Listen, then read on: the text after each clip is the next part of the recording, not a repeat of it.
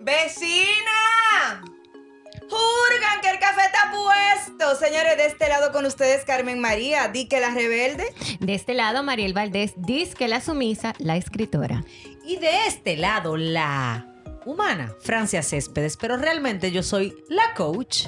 De este otro lado, Wendy Taktuk, la fotógrafa, disque graciosa. Bueno, y Vecinas no es más que un lugar donde encontrarnos de manera cercana. Gente cercana con humanos cercanos. Vecinas es un lugar donde encontrarnos con tus emociones, tus sentimientos y cada punto de vista que tenemos estas cuatro damas que además somos hermosas. Ustedes no lo saben, pero yo sí. Así que Aquí estamos, las vecinas. Y si te gustó lo que escuchas, pues compártelo y aparte de eso, suscríbete a todas nuestras plataformas digitales. Recuerda que estamos en Spotify y en las demás. Y en Instagram, arroba lasvecinas.dr. Sin más, bienvenidos a nuestro podcast. Vecinas. Vecinas. Vecinas. Vecinas. Oh, vecinita, mira, vecina. Vamos a hablar hoy de, de un tema que muchas personas eh, pueden estar a favor, otras no tan a favor y otras no podemos vivir sin ellas. Y es la ayuda de Pero déjame, déjame decir, a- agregar algo a eso. Y otras que A ver. aunque quieran tenerla, no la pueden tener porque no viven aquí y tú sabes que fuera eso no se da. Claro, y es muy costoso, muy, muy, muy costoso. Y es esa ayuda del asistente del hogar, del asistente doméstica que tenemos eh, muchas vecinas. Eh, y yo te voy a decir algo, Mariel, yo creo que hay muchas que dicen que como que no, que es una comodidad, que no debe de ser, que a veces no inutilizan. eh, o sea, nos sentimos como que inútil porque no somos capaces de hacer nada, pero yo creo realmente que es una ayuda eh, que nos hace realmente la vida un poquito más suave, más llevadera. Pero como diría mi mamá, usted tiene que saber hacer la cosa para usted poder mandar que le hagan la cosa. Ya lo sabes. O sea, no totalmente de sentarse- acuerdo no con tu mamá. No, no sentarse como, como un bicuidi que a ordenar. Yo quiero esto, yo quiero esto, yo quiero Ay, mi esto", amor. Y no sabe cómo se hace ni esto, ni esto, ni esto. Bien tú lo dijiste, es una ayuda. Pero tú tienes que tener el conocimiento porque quien lleva la casa eres tú. Bueno, si es que la llevas, o sea. Yo pienso sé. que lo que pasa es que la palabra ayuda al lado de los sueldos que se están pagando ahora mismo eh, es un poco difícil de procesar, que tú me ayudes y me cobre lo que me quiere cobrar. O sea, yo siento que el tema Bueno, de la... Ah, pero Francia, es que ella está dejando su casa. Muchas de ellas, de verdad, dejan su casa. Va a a la tuya y a cuidarte de tus hijos. No, pero no me, no me malinterprete. Yo no digo que, óyeme, yo soy de tu equipo. Yo soy del equipo que amerita ayuda, del equipo que, digamos, tiene ayuda en el hogar y de la que procura que esa persona se convierta, y yo pienso que ustedes lo, vi- lo han vivido con nuestra querida Jessie, eh, cómo nosotros tenemos, qué relación yo desarrollo con ese tipo de personas o, o con, esa, con esas mujeres en mi casa. O sea, de hecho, el 95% de la gente que ha trabajado conmigo, a pesar de no estar trabajando conmigo, tiene una relación conmigo. Llaman a mis Claro, hijas de cumpleaños. Claro. O sea, yo estoy clara, pero lo que te quiero decir es que a veces muchas de nuestras vecinas dicen, es que eso no es una ayuda porque esa mujer hay que pagarle. O sea, lo- lo- a lo que me quise referir es a ese tipo de gente que tienen ayuda en su casa, o sea, que tienen a esa persona, ese asistente del hogar, Y se quejan de. y, y la queja o la, a veces es la queja o a veces es la excusa para decirte, no, es que yo no tengo que hacer nada porque para eso que yo pago. O sea que espérate, más o menos sería como, como cuando tú tienes los perritos. Hay gente que tiene perritos que los perritos son parte de la familia y son parte de los hijos. Y hay gente que tiene perritos más grandes que no lo quiere adentro de la casa, que lo quiere en el patio, porque son perritos. Que esa ayuda sea parte de la familia, porque realmente es la que, la que te ayuda a llevar bastante la casa y muchas cosas en el hogar. Tú la conviertes parte de tu familia, pero hay otras que no, que mantienen, mantienen una distancia, porque yo te pago para eso. Yo pienso que eso se da en todos los niveles de trabajo. O sea, también tú, por ejemplo, Wendy, con las personas que te asisten a nivel de tu carrera, eh, qué sé yo, Mariel, cuando ha tenido que liderar algún equipo y Carmen de trabajo, en el caso mío igual. Yo pienso que en todas las áreas de tu vida, la gente que, que es colaborador tuyo en algún área, tú decides cómo tratarlo y tú decides también qué nivel darle. Yo, Francia, vengo de un hogar donde todavía la persona que fue mi nana, ustedes la conocen, está conmigo. O sea, Juana tiene, el que me conoce a mí puede no conocer a la pastora, puede no conocer a Virtud, pero a, a Juana, o sea, Juana es como una extensión de la, del cuerpo mío. Yo recién casada, Juana tiene 47 años trabajando con mi familia. Ya no está, ya no es, ok, ya no trabaja, ya, ya está en, una, en un proceso de jubilación hace muchos años, hace como... Pero sigue siendo parte de tu familia, o sea, claro. Carmen, tú la conoces, o sea, tú llegas aquí a- y de hecho cuando yo contrato a alguien para que me asista en el hogar, le digo, mira, hay dos cosas que no son negociables para mí. Hay miles de cosas, porque yo soy medio en bromona, pero una de las cosas que para mí no son negociables es que a esa vieja me la traten como que es mi mamá, porque para mí ella es mi mamá. Después de mi mamá, Claro. Juana, o sea, para mí Juana es mi mano derecha, izquierda. Señores, yo les voy a contar algo. Yo no me enorgullezco de lo que voy a contar, pero tampoco me da vergüenza. Cuando yo me casé, yo era una niña malcriada, eh, acostumbrada a muchos mimos.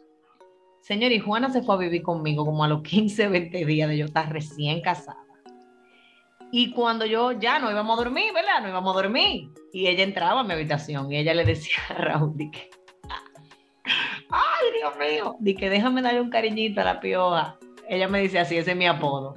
Y esa mujer se ponía a sobarme la espalda o a sobarme la Ay, cabeza. mi madre. Mira, a mí se me hace todo un nudito en, el- en la garganta porque yo creo que mi vida tiene un aroma tan fuerte al amor que yo recibí de Juana o que sigo recibiendo. O sea, esa mujer es como... Sí, esa es- eh, Es que Yo vengo de ahí también. Yo- Yo, tu ven- taga, yo vengo de ahí porque yo tengo a mi taga que crió a mi mamá y no solamente eso, la mamá de taga crió a mi abuela. O sea, Wow. cuando mi abuela se casa, pues taga pasa a criar a mi, a mi mamá. Y mi mamá cuando se casa le pasa más o menos como a ti. Mami se la trae, porque vivían en Santiago y mami pues viene a la capital a vivir.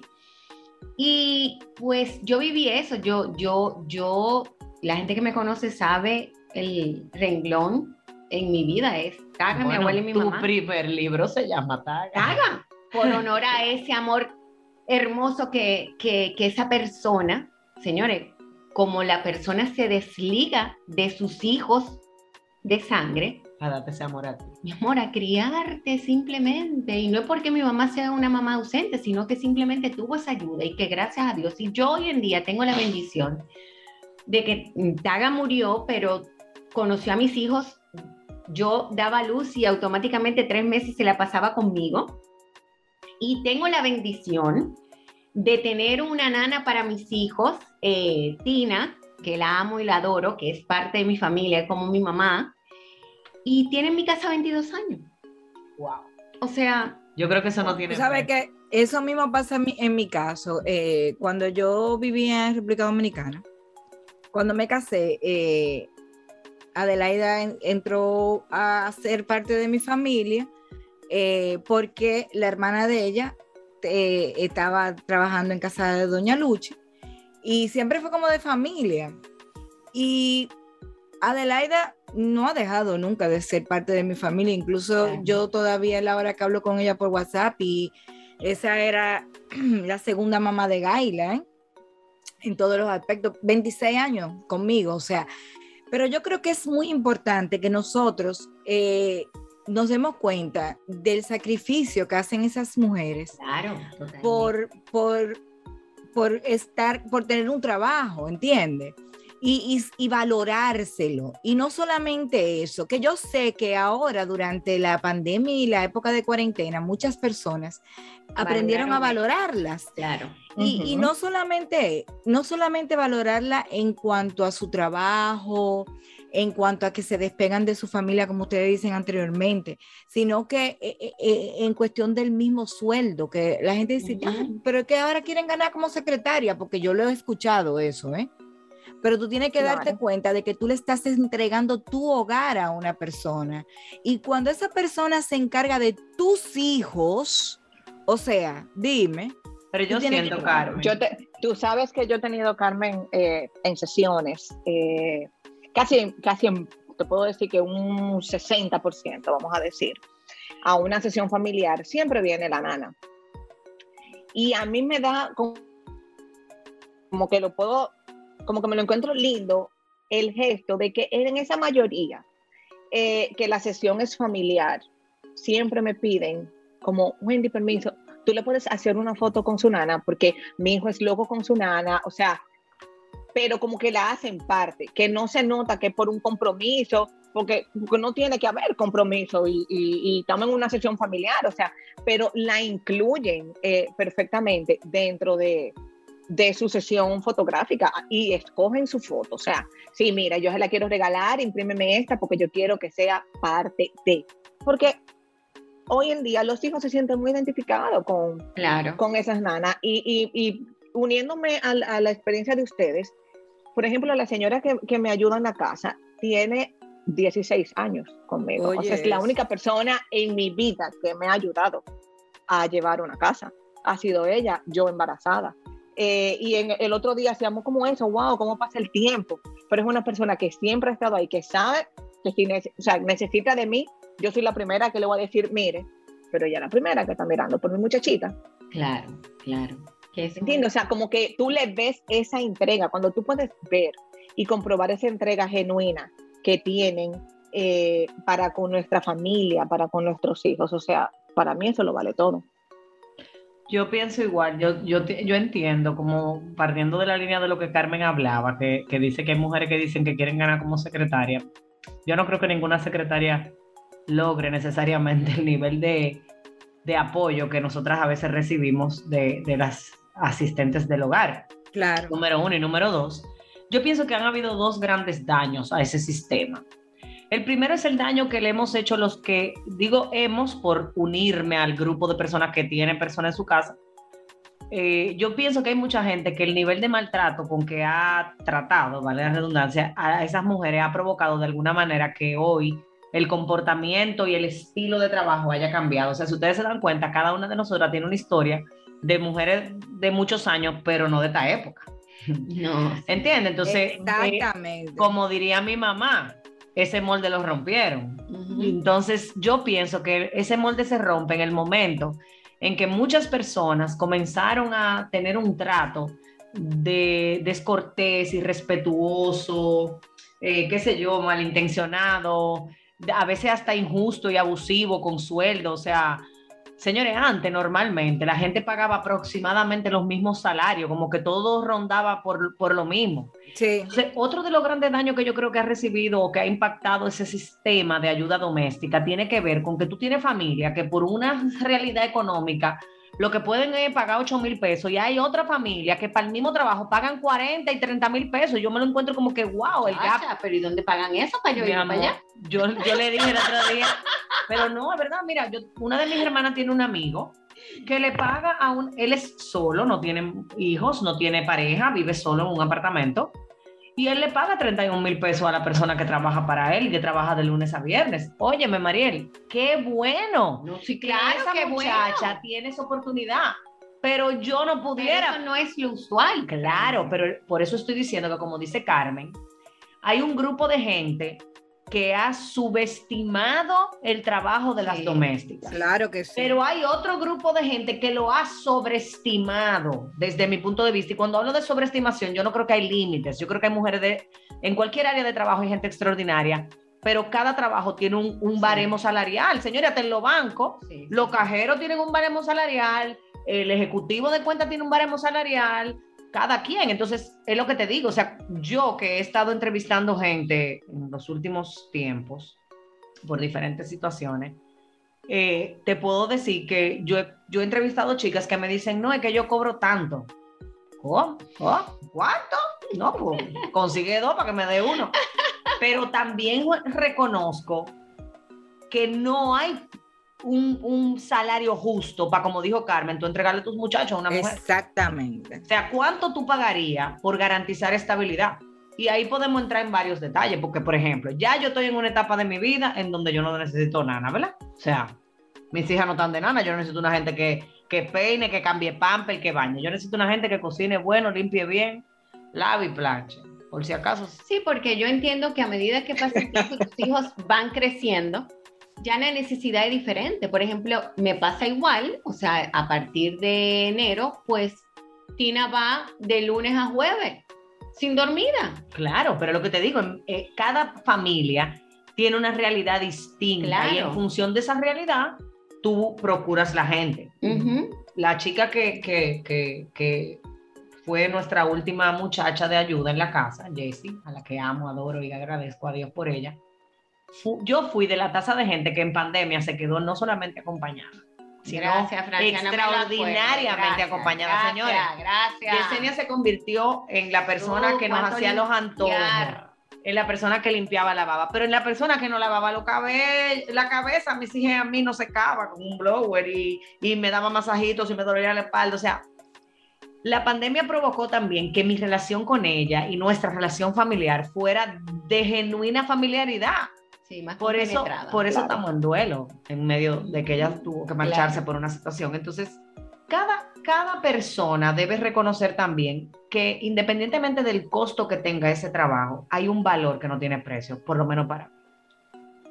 Totalmente. Carmen, y tú que te ha tocado irte fuera, yo me imagino, porque allá eso es muy caro, mi amor. Sí, claro, e- eso es un lujo. Exactamente, es un lujo porque mi hermana que vive fuera también, pues tú sabes que ella le paga la flaca, porque así que ella le dice, la flaca, pero la flaca, mi amor, el día, el día, el día son 200 dólares. Sí, sí, sí, no, no, Pero no. mi amor, eso, dile, hermana- dile que yo me vuelvo tenés- flaca y voy para allá. no, Pero Wendy, el día, el día, y la flaca va semanal, porque mi hermana me dice, pero es que eso es insostenible, Mariel, o sea, son 200 dólares cuando ella viene. Ahora, cuando ella va, la, le saca, le prime. Pero por eso te pregunto, Carmen, porque allá eso es un lujo. Incluso es tanto un lujo que tú decirle a alguien aquí en Estados Unidos que tú tienes una persona que va una vez a la semana a tu casa, ya ellos consideran que tu estatus social es. De, de rica para arriba. Tú no perteneces a clase media. Aquí la clase media eh, y media alta, podemos decir, no tiene la costumbre de, de, pues pagar esa cantidad de dinero por una persona para que te vaya a ayudar a tu casa. Lo que sí te puedo decir es que aquí en Estados Unidos la limpieza es mucho más fácil. Te la hacen mucho más fácil. Ay, no, déjate de cosas, Carmen. El sucio gringo y el dominicano no se parecen. Es lo que ella está diciendo. Eso es lo que, Eso es lo estoy que ella está diciendo. Exacto. Por ejemplo, yo vivo en un apartamento de tres habitaciones, dos baños, pero tengo aire central. Entonces aquí no se anda ensuciando ni entrando polvo, porque no tengo ventanas abiertas ni mucho menos. Entonces yo con que limpie una vez a la semana, o sea, bien limpiado, desollinado, está bien. ¿Tú me entiendes? Sí, pero también eso aplica que tú no tienes muchachos chiquitos. No, claro. Ni mascota. Claro, claro. Eso suma Ayuda bastante también. Tú puedes no, Claro ser- no abrir sí. ventana y si tú tienes un muchachito comiendo galletitas y, y con flake y palomitas de maíz, y dejando toda esa basura en los rincones, ¿verdad? Toda la- que yo vivía Rayando las paredes, mi amor. Rayando las sabes que paredes. yo- y, yo y encuentro esa, que- y esa galletica entre los pujines del, del mueble. De Pero tres días. Tú sabes que yo encuentro que también una de las cosas que ayuda mucho eh, cuando tú haces la transición de vivir en un país donde tú tienes un asistente en tu casa ayudándote a tú no tenerla, eso te ayuda también a que, por ejemplo, si tu pareja está comprometida contigo, también te va a ayudar, Claro. ¿entiendes? O sea que ahí se suma... Bueno, en- eh, En tu caso, tú tienes un hombre que además le gusta la cocina. En exactamente. el caso de la cocina. Exactamente. Porque yo viví en Estados Unidos cuando mis hijas tenían dos y tres, ¿cómo es? Dos y tres, exacto, dos y tres años. Y de con fle con leche a preparar un biberón del cartón no pasaba. Eh, El papá de mis hijas no se le quema la huelvida. O sea, Ay, no, mi madre. no le gusta. Y como tú dices, Carmen, cuando el nivel de compromiso en la pareja es de ambos lados, no tiene que ver con él te va a ayudar, tiene que ver con él va a hacer su parte. Claro. O sea, cada quien va a hacer su parte. Y como dice María Carmen, tú que, que, que has vivido esa transición más de una vez, o sea, tú viviste con los niños chiquitos allá, vini- viniste para acá y ahora te volviste ahí, pues definitivamente yo pienso que quizás si tú comparas el nivel de tensión de, que tú tenías cuando los muchachos estaban chiquitos, al de ahora, pues me imagino No, yo que, y, es que, menos. y que gracias a Dios yo tuve la bendición que en el tiempo que mis hijos tuvieron pequeños, cuando residíamos aquí en Estados Unidos, yo tuve la bendición de que no tuve que trabajar. Entonces, eh, eso Claro, era una ayuda, eso era, un, eso era un plus para mí, porque difícil es esas mujeres que tienen que salir junto a sus hijos por la mañana para la escuela, volver del trabajo cansada, atender muchachos, a cocinar, que a fregar, que se tiene que lavar, es difícil. Entonces yo tuve la suerte, y vuelvo y repito la bendición, de que yo no tuve que hacerlo, de que mi esposo se encargó de, cubrir las necesidades de la casa. Pero, pero como quiera no es fácil, o sea, yo tenía tres muchachos, eh, 12, 6 y un bebé recién nacido, y ya tú te imaginas eh, que Gaila que tenía práctica de coro, que Freddy tenía, yo lo tenía una eh, te- cosa de pelota. Yo te voy de a decir, te voy a decir algo. Yo odio planchar de mi periodo que yo viví en Miami. Yo planché tanto que yo. Bueno, mi pana. Tú sabes que yo, yo, yo cojo variado con la plancha. Yo plancho, yo lavo, guardo y, si- y si me voy a poner algo que tiene que ser planchado, entonces en ese momento lo plancho. Uno se- Ay, No, mi amor, lo que pasa es que imagínate tú que en ese entonces el papá de mis hijos estaba eh, en la escuela culinaria y había que tener esa chaqueta impecable. No Ah, no. Mi amor, ¿Entendiste, le, mi hubieran amor? dicho, le hubieran dicho el chef Macao. Porque le hubieran mandado, mi amor, Ay, este no, no. Ay, no le ponen nombre. Pero Pero, mira, tú sabes no que será- uno No, aprende. Como un grande es- tema. Lo grande es que el hermano, antes de irse, él estudió lo mismo, pero antes de irse a vivir en la universidad, él pasó unos cuantos días en mi casa. Ya tú sabes, él mide 6'2", aquella chaqueta que yo decía, Dios Era el mío, mantel esto de la no mesa. se va a acabar. Y yo decía, no, no, no, no. Sabes eso que Pero yo- mira, no será, no será también un tema, no sé si cultural o no sé si, si de nosotros de comodidad, porque como ustedes están diciendo, allá hay que hacerlo, sí o sí, o de pronto tú tienes los 200, los 300 dólares, pero tú tienes que hacerlo. O sea, como que no les pesa, como que tienen el chip de que hay que hacerlo. Sin embargo, aquí, y justo cuando comenzó el tema pandemia, esos primeros tres meses, había mujeres que se estaban volviendo locas porque no sabían coger una escoba, no sabían Ay, lim- sí. fregar un vaso. Entonces, eh, óyeme, hasta positivo vino el tema de la pandemia en ese sentido, Claro. porque la que no sabía Ah, bueno, pues yo Pero es que yo te digo, yo te- a mí me fue muy bien, aunque me cansé mucho, pero Wendy, pero tú entiendes que, que no lo saben hacer o que muchas de nosotras se ha acomodado al estilo, yo tengo quien lo haga y entonces cuando me toca hacerlo, aunque yo lo sé me hacer, da entro- pereza. más que pereza. Ay, ves, son correctas. Espérate, voy a, hacer, voy a hacer una confesión, vecina. Miren, yo A ti te encanta eh, eh, eh, trapear, ¿te encanta? no, para Ah, nada, ok, escucha. porque Bueno, tú que eres la que más convive conmigo, o sea, que más visitas mi casa, puedes saber que si yo tengo que meterme en la cocina hacer lo que sea, yo soy muy feliz. De hecho, a mí la cocina me desestresa. Cuando yo estoy triste o cuando estoy mal por algo que no tenga que ver con dolor de espalda, ¿verdad? Yo me puedo para meter en la cocina, inventarme un plato y disfrutarlo. Pero bueno, a mí la vecina, a la cocina me dice, oh mi amor, ¿y qué tú haces aquí? Ah, no, la mía me dice, la mía no. Ahora, yo no tengo mucho amor por fregar. Ah, yo sí. Entonces, no van de la mano, porque cuando yo me quiero meter en la cocina y no tengo quien me apoye con el fregado, mi amor, me toca a mí, entonces no cocino. Y Mi amor, pero el- hay desechable. Este día usted busca vaso desechable. Sí, mi amor, pero que tú yo- desechable. Sí, pero que yo soy de la gente que cocina haciendo mis empleados. O sea, yo me preparo para cocinar. Yo no puedo entrar a una cocina, prendí un caldero y ir buscando la cebolla y buscando. No, no, no, no. Yo no, yo no sé cocinar. Yo preparo, hago mi preparación antes, pico mi cebolla, pico mi tomate, eh, re- saco los huevos. O sea, yo tengo que tener como todo ahí para empezar a cocinar. Entonces, imagínate eso, es igual a ensuciar muchas cosas. Gracias. Entonces, miren cómo yo veo el tema de la ayuda doméstica. Ustedes, cada una tendrá su experiencia en su casa. Yo soy de las que piensa que se hace necesario reconocer el nivel de cansancio y de agotamiento, tanto físico, a veces como mental o emocional, que pueden tener nuestras asistentes del hogar.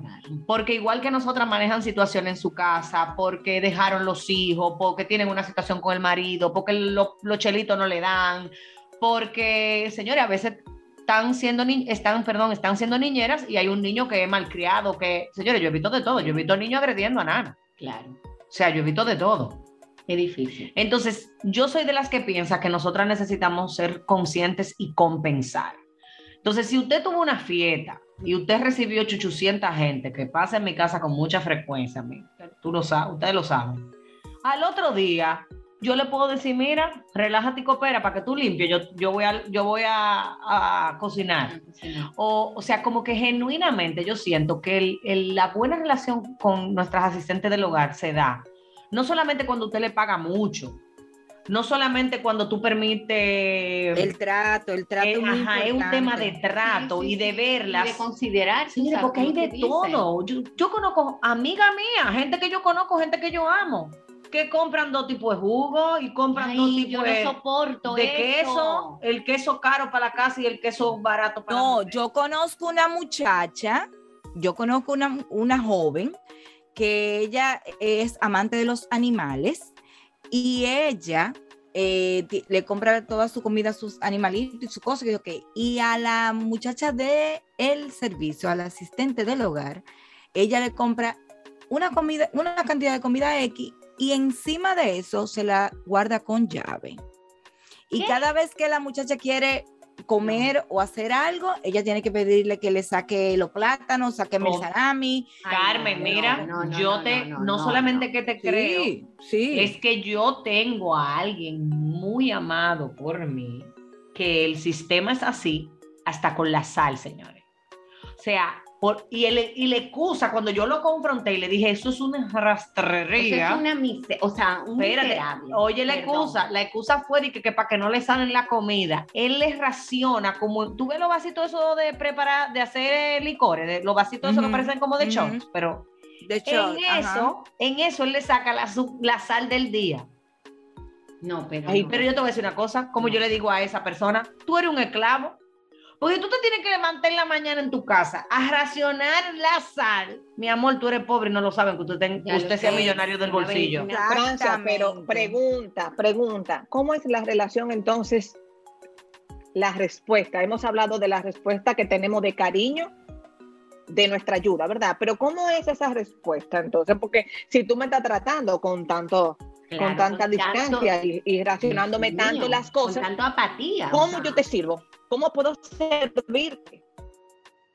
Pero tú sabes una cosa, Wendy, que increíblemente, en el caso específico de, esa familia que yo te estoy diciendo, esa señora es un amor y tiene 800 años en esa casa. Se logran. Oye, es una santa. Ahí la pobre, yo le tengo pero, se ganó el cielo, mi amor. Pero yo conozco, o sea, en ese caso te puedo decir que a pesar de que el trato con ella, desde mi punto de vista, es un trato negrero, de que tengo que eh, racionarte la sal, lo que intuyo y lo que veo y lo que he vivido es que fuera de eso la tratan bien. O sea, a lo que nosotros estamos acostumbrados a decir bien que no le hablan mal, no esto, no aquello. Ah, pero para mí eso es un abuso pasivo, señores. O sea que independientemente que la traten bien, si yo fuera esa señora, yo no pudiera trabajar ahí. Te voy a decir otra cosa. Yo tengo una amiga muy amada que le revisa la cartera todos los sábados a la muchacha. Yo no puedo someterme a eso. Primero porque yo no contrato ladrones. Entonces yo no puedo tener una gente en mi casa que yo la crea capaz de robarme. Claro. No, y que si lo sospecha, bueno, pues averiguas. Y si es que, bueno, pues ya para afuera. Pero, pero Marielle, lo que te digo, o sea, ¿cómo tú puedes vivir en tu casa y dejarle tus hijos a una gente que el sábado tú piensas que se te puede llevar un plátano, un, vaso o, una cartera? Ahí entra lo que es la incoherencia totalmente. Bueno, lo que te digo, en mi caso, yo nunca en mi vida, señores, nunca he revisado a nadie que salga ni entre de aquí. O sea que Si se han colado un par de cosas, no lo sé ni me quiero enterar porque yo no he revisado. Yo sí tuve una experiencia. Ustedes quieren oír una experiencia chula para que se rían, vecinos. Hmm. Ay, Yo, yo, como ustedes saben, mi vida es así como diversa. Yo tuve una que hacía brujería en mi casa y yo por eso la saqué. Ay, qué belleza. ¿Cómo es Ella- la cosa? Mi amor, ella un día, yo no me fui a trabajar porque no me sentía bien, ella pensó que yo me había ido, sonó el teléfono de mi casa, en ese momento los teléfonos de la casa todavía sonaban, porque los celulares no eran tan, ¿verdad? Y yo lo cogí en mi habitación y ella lo cogió afuera y ella estaba hablando con un hombre y el hombre le preguntaba que dime, ¿y cuándo tú me vas a llevar para allá? Y ella le decía, no, ya me están cogiendo confianza, era nuevo, o sea, tenía poco tiempo conmigo. Ya me están cogiendo confianza, ya me dejaron ya me, ya me dejaron sola anoche, qué sé yo cuánto, qué sé yo qué. Bueno, en la conversación se fue a la, a la parte sexual de ellos dos yo casi me desmayo. Y no voy a dar mucho detalle aquí, ¿verdad? Porque es un podcast, pero imagínense lo que ustedes quieran y sí. El punto es que eso a mí me abrió una inconformidad, obviamente, porque yo dije, ¿qué es esto? Primero, como ella da el teléfono de mi casa, en ese momento, por lo menos yo era la que le decía, facilítele el teléfono de la casa a sus familiares directos para que cualquier cosa la puedan llamar. O sea, yo nunca he tenido ni que restricciones, no te pueden llamar, no. Pero no es como que tú le puedes dar el teléfono de mi casa a cualquier persona. Bueno, vecinas, Ah, pero ese no era es- cualquier persona, mi amor. Este era su tinieblo, mi amor. Que mira, lo hubiera dejado y eh, te hubiera encontrado, mi amor, en tu habitación ejecutando. Ay, mi amor, pasó algo parecido, pero bueno. Entonces, Dios sí, mío. sí, señores, de verdad, lo puedo decir. O sea, y yo tú la dejaste después que tú escuchaste eso, Francia. Escucha. No, pero ¿por qué? Porque mira, quédate dos pelas. pero que la, te estoy diciendo que la saqué, pero escucha. Ah. Yo llamo a Raúl y le digo, mira, está pasando esto, acaba de pasar esto, ven, porque en la conversación, yo no recuerdo textualmente cuáles fueron las palabras, pero ella dijo algo que a mí me despertó miedo. Y él me dice, pero yo le dije, yo necesito que tú me la saques de la casa dos minutos, pues yo necesito ver la habitación de servicio. Yo no recuerdo honestamente qué fue lo que ella dijo, que a mí me despertó eso. Pues efectivamente, cuando yo fui al- eh, a la habitación de servicio, ella tenía en la cartera un puñal y un... Sí, Ay, Dios mío. ella tenía un puñal y tenía, ahí está la parte jocosa, bueno, tenía, yo vivía en ese momento en un edificio, en un, en un primer piso, y entonces el patio me, me correspondía. Y tuve como la- las, las cosas, las estructuras esas de, de cemento que hacen como para poner los compresores del aire. Ajá. Uno de ellos estaba vacío y yo lo que tenía ahí eran como unas matas. Ella, mi amor, tenía ahí una mudanza en funda negra. Cartera, sábana, de todo. Ay, Dios mío. Pero lo mejor fue que yo... tuya, me- tuya. Mías, sí, mías de mi casa. Pero algo me dijo, devuélvete a la habitación de servicio y abre y sube el colchón. Levanta el colchón. Señores, habían unos calzoncillos del marido mío. No. Una foto que ella me la quitó de la cartera porque no tengo otra explicación. No, no, no, no. Ella no. le gustaba Raúl. Ajá, espérate. Y tenía. Y, y su alfiler, un alfiler. Mi amor, alfileres no, oye, tenía una servilleta con dos granitos de habichuela envuelto y una oración rara.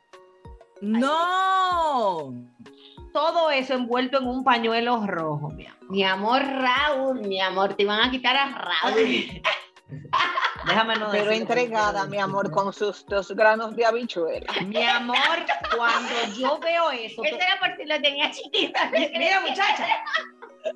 Oye, yo llamé a mi mamá dando gritos, mami. Y mi mamá, mi hija, tranquila, no sé qué, yo te voy a mandar a alguien para que te ayude. Mami estaba, no me acuerdo si era que estaba fuera del país, no recuerdo. Y yo llamo a Raúl y le digo, mira, trae la señora, pero hay que despacharla, está pasando esto. Bueno, yo no me acuerdo para dónde fue que él se la llevó, si fue para el supermercado, yo no sé. El punto es que cuando Mi amor, pero después de encontrar esa servilleta, manda a Raúl con esa doña por ahí. No, porque yo encontré, oye, yo encontré la servilleta mientras él estaba con ella. Que yo le pedí que la sacara de la casa para yo revisar. Historia larga, corta, vecinas. Ella llegó, yo le tenía todas sus cosas recogidas, tenía la funda donde ella estaba llevándose mis cosas y ella ni se inmutó, o sea, nada que ver. Yo tuve esa experiencia, pero esa experiencia le quitaste a Raúl. yo a ella. Quitaste la oportunidad de, de conquistar a Raúl. Diantre, Una Francia. Pero yo tuve Ella esa loca por, por probar la sabrosura. Claro, mi amor. Ella dijo, este mi amor, este gordito, esta sabrosura. Él no era gordito en esa época, su- La gordita era yo. Pero buchudito, él siempre ha tenido como su buchito, así Sí, como su verdad. buchito chico, chico, chico, chiñoñito. Él siempre lo ha tenido. Dijo, estos granos, mi amor, de habichuela, vamos a darle. Bueno, pero mira, así como yo tuve esa experiencia muy desagradable, tuve la gran experiencia y la grata bendición de contar con una persona que me ayudó con mis hijas, que en un momento de mucha necesidad económica, y yo le decía, Magali, váyase que yo no le puedo pagar, y ella me decía, ay, no, yo no puedo dejar a mi morena. Valentina era una bebecita. Yo no puedo dejar a mi muchachita. Y esa mujer era capaz de los fines de semana decirme, doña, búsqueme 50 pesos que vengo ahí, voy allí. Y aparecerse en mi casa con fundas de víveres, fundas de frutas, y yo no poder pagarle. O sea, hago estas dos historias porque yo pienso que, qué sé yo, hay mucha gente que gracias a Dios no habrá tenido experiencias negativas y otras que han tenido experiencias gratas y positivas, o como yo que he tenido las dos. Pero yo no permití que eso que me pasó con esa mujer dañara mi corazón Claro, o me cerrara a tratar mal al siguiente que llegó. De hecho, les digo algo, vecinas, la hermana de ella trabajó por mucho tiempo en una casa de un familiar mío y es totalmente diferente. Entonces yo pienso que dentro de ese trabajo de asistencia del hogar y de las asistentes domésticas, tiene todo que ver con el aroma del corazón de la persona, tanto de la familia que acoge a esa persona como de la persona que se emplea. Yo no, yo no creo que todas son iguales. Eso es lo que yo pienso. Yo, yo creo que sí, porque hay de todo en la viña del Señor, lamentablemente. Pero cuando tú veas esos, esos, esas señales evidentes de que algo no está bien con esa persona, pues usted lamentablemente investiga, hace su tarea y le dice, mira mi amor, traté, va para afuera. Pero a las que no son así, yo invito a todo nuestro vecindario que se pongan en su lugar, que le, la traten como personas que son, porque déjenme decirle algo, si ustedes no lo sabían, la época de la esclavitud se acabó hace mucho y tenemos que darle gracias a esas personas que tenemos con nosotros en nuestra casa, eh, dándonos de comer, manteniendo nuestros hijos limpios y nuestra casa limpia. Así que seamos agradecidos con nuestros asistentes del hogar y- no necesariamente tiene que ser nada más el asistente del hogar, está también el muchacho que te de hierba, el que te limpia el patio y todo, Claro. Señores, los Y el que te la- conserjes de los edificios. los También. conserjes de los edificios, los que te lavan el carro.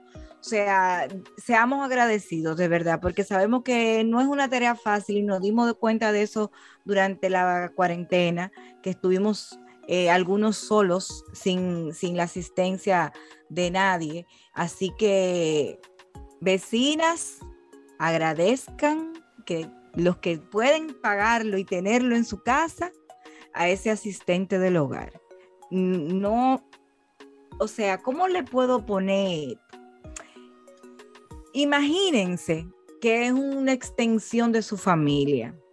Es tanto así, señores, que para que ustedes entiendan que yo conozco, el, el- como le dice eh, Adelaida, su campito, yo conozco su campito, me he ido a comer sancocho a su casa, conozco a sus hijos, a sus nietos. bueno. Ay, Buenísimo, ¿verdad que porque Yo me iba de cuando tú tienes una persona que es una extensión de tu familia, tienes que tratarla como tu familia. Claro. Así que para cerrar, sean agradecidos y quieran muchísimo a ese asistente del hogar. Así que, vecina, vecina. Vecina.